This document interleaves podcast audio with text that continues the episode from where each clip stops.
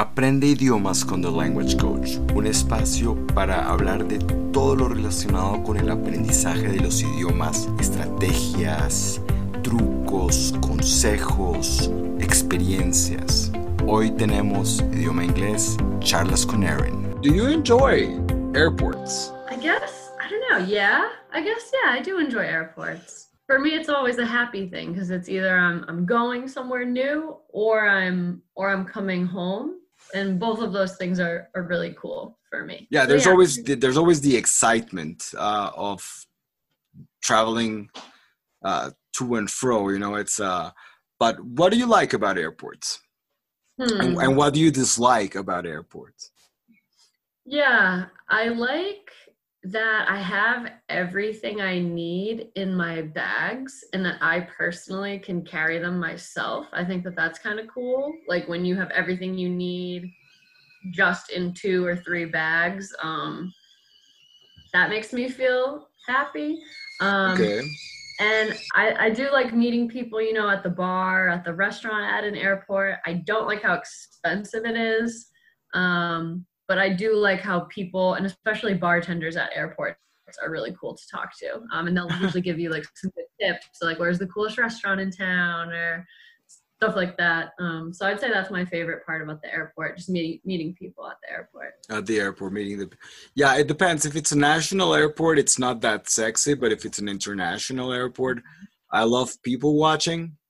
And yeah. I and I kind of like imagine uh like where they're going and and I always like uh, I never buy anything, but I always like browsing at the duty free, uh, or at least before mm. I used to do that. Now I just like basically hit the gate right away. Um, maybe if I have enough time, I'll get myself some coffee, but I just take the coffee to the gate and sit at the gate because I uh, this is the next question. Have you ever lost? I mean, I mean, missed missed a plane? Um, I have not missed a flight, knock on wood, yet. But I have had my name uh, called over the speakers. Like I've almost missed a flight. Okay. Yeah. Yeah. I like. I missed. I've missed three flights.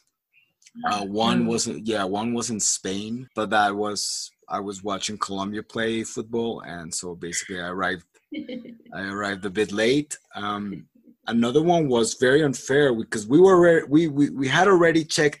We, we we were already at the gate, and we decided to go for coffee, and then they just uh, boarded the plane uh, like 20 minutes before, and they they never called us, and we weren't there, and it was just yeah so we had to stay but that was in lima peru which wasn't that bad because i mean my brother lives there so i was able we were we just took a cab and went to my brother's mm-hmm. um mm. but um but still sucks you know uh, and don't recall what was the i think no i think that was the last time i said that was that was enough like no more shenanigans i would just go immediately to the gate and just sit there and read and whatever but have you ever had a uh, or or maybe a flight getting canceled, dealing with the people at a counter? Yeah, I think I've had a gate change a few times, and yeah, the flight being um, delayed. Actually, yeah, that happened to me. Uh, I flew back from um, where did I go? Oh my goodness, in Colombia. Yeah, starts with a C. Cali. Uh, yeah, yeah um, on my flight back to Bogota, that kept getting delayed and delayed and delayed and delayed. So they just kept saying things like, the flight is delayed like 30 more minutes. Um, and people were getting really, really upset. Uh, but my friend George and I, we were just playing cards um, and we weren't going to buy wine. And then I bought wine for us anyway because I was like, well, I'll just get us some wine. So we were just playing cards and drinking wine. Um, so we were okay with it. Yeah, it, I think it makes a whole difference traveling per se it's very different if you're traveling for pleasure and if you have all the time in the world or if you're just traveling for work mm-hmm. uh, that's when airports get i mean that's when you hate an airport you know yeah. like you just want to you just want to get home uh, get to your wife get to your children uh, as soon as possible and so flight delays and stuff like that that becomes stressful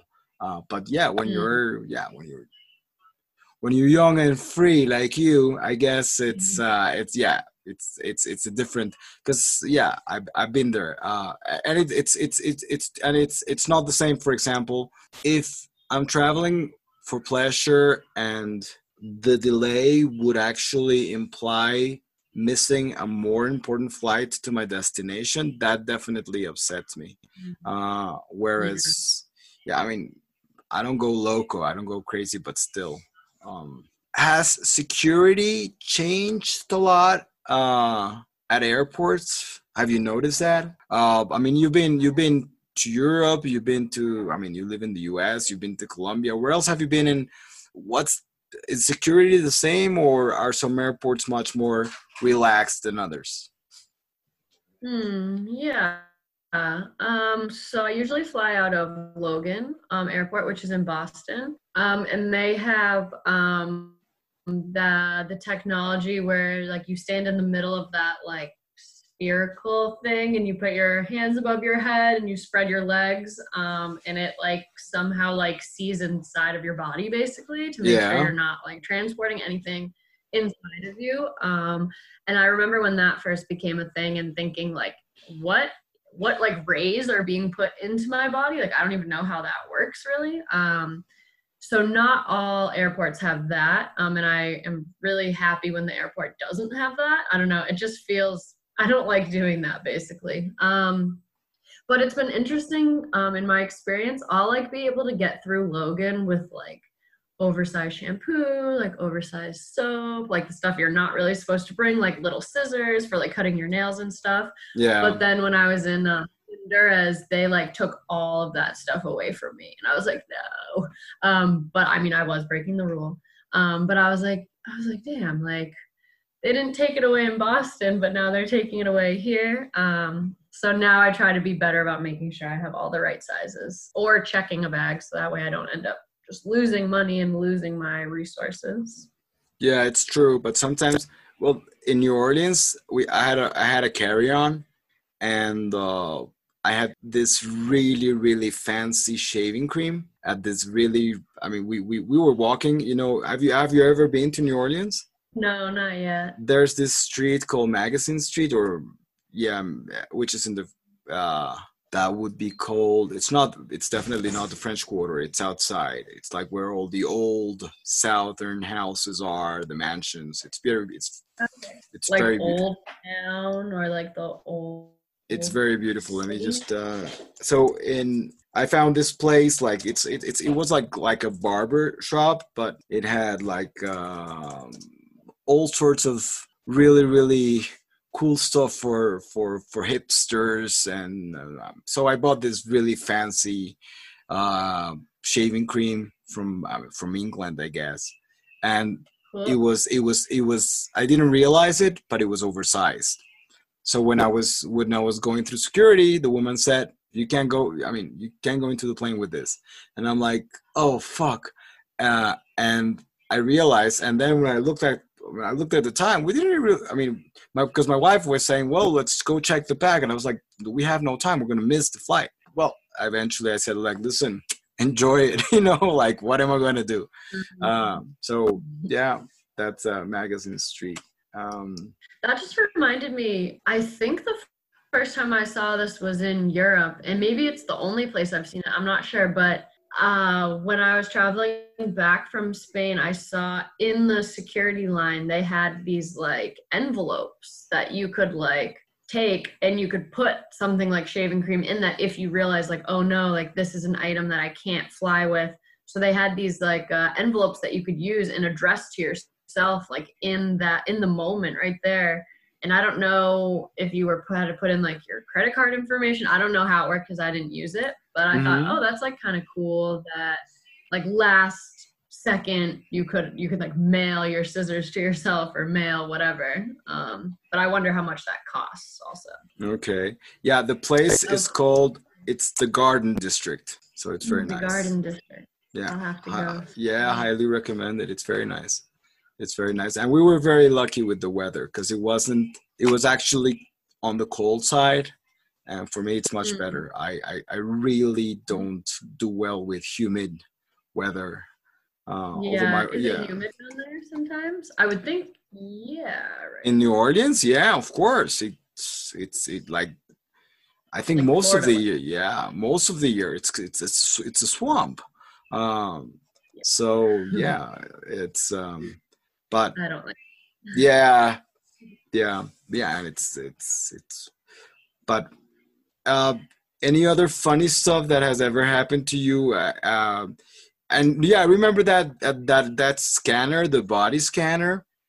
Mhm. uh i mean there's there's a lot of controversy about how um i mean if, if if it's good for your health or not but what are you gonna do? Are you gonna argue? Then then you're not flying. Yeah, I don't know because they do still always have a metal detector right next to it. So I don't, I don't know if it's like within your rights in the United States at least to say like I don't consent to this or I don't feel comfortable, and then maybe they would then make you do the metal detector and like a body cavity search, which would be like obviously way more invasive than that other thing. Um, I don't know. I don't know.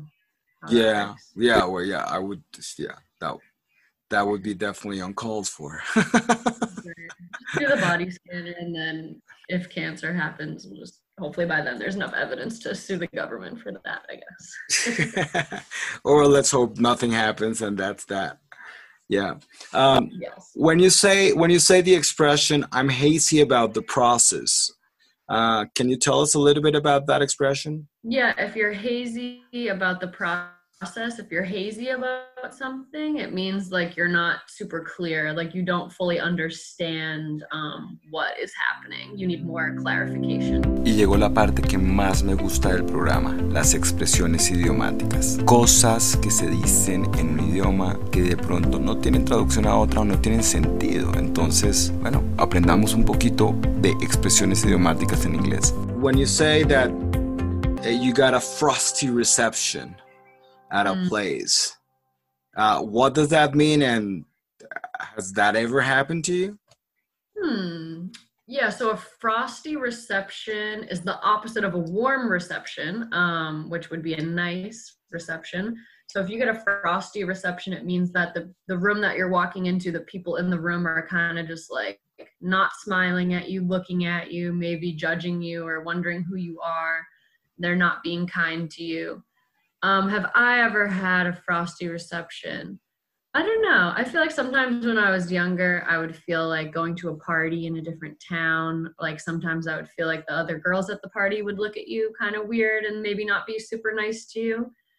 Um, but since then, no, I don't think I've had a frosty reception. okay Since, i guess i guess i don't know i know how i don't know how intuitive you are but but sometimes it happens to me you know like you arrive to a place and it's not like you get a frosty reception but like the energy is definitely not there for you you know you're like uh, i really don't want to be Mhm. here i don't want to hang out with these people and generally i'm very social but but yeah i guess that's that's that would be the nearest to a frosty reception that Yeah, yeah, like feeling like you're just like, I don't know, this place isn't really for me. Yeah, I've experienced that at times, or I've left places because of feeling that way too. Um, Mhm. What about the expression throw caution to the wind?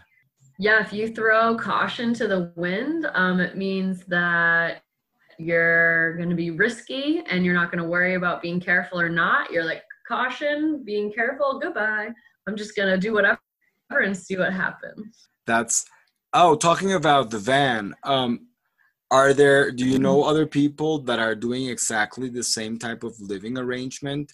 And if so, I mean, do you basically, uh, I don't know, can you hook up with them via Facebook or something so you can basically sleep? Uh, like all the cars together, you know, kind of like safety in numbers. Uh, does that work that way? Um, yeah, I do have, have a couple friends with vans, um, and I've already done that once with uh, one of my friends who has a van. Um, and there are a ton of yeah social media accounts, blogs. Um, I need to start doing research. One of my friends, she's in Texas right now in a van, um, so I'm hoping that she can maybe like give me her map and explain what she did, and maybe I can copy her, do some of what she did but yeah, there is a whole van life community um, in the States and in Europe, um, and I think in South America as well. Uh, but yeah, there's like a whole van life thing in the states. yeah. Interesting. Interesting. Yeah. I guess. I guess. Yeah. I guess basically that's throwing caution to the wind a little bit about that. Yeah. Okay. Yeah, and I think it it's like an illustration also of of our country right now too and people in their 20s and 30s um, and how expensive rent is um, and it's kind of like a rebellion like a rebellious move kind of against capitalism um, so it, it shows that there are a lot of people in the states who don't want to really do the whole mainstream thing or can't afford it um, so i think it's really cool and more and more people are doing it so i'm excited to be a part of it. A part of it. Now. A part of the movement. When you say the expression we're we're all pulling together or we're pulling together, what does that mean? Yeah, that would mean that you're like coming together, you and a group of people, and you're working together um, to make something happen. Uh, would would would that also mean like for example if i guess i don't know if someone's sick and uh, all the friends are pulling together, basically sending their best wishes for for the recovery of this person. Would that work in that um, context? Like, yeah, just we're all pulling together for you. Would that work that way? Yeah, like we're pulling for you. Yeah, I think so. I think it would maybe. Rec- I think you could say it. I think it would be better if you were also like sending money or sending food or like maybe like with a bit more of a concrete action besides just like sending good vibes yeah, like if you're pulling together, it's like kind of like you're like pooling your resources almost to, to help somebody. Okay, sounds awesome. Muchas gracias por estar en Aprende idiomas con The Language Coach, un espacio para aprender todo sobre idiomas, inglés, español, francés, portugués, polaco. Hoy estuvimos hablando del inglés, estuvimos charlando con Erin, me encanta tenerlos aquí.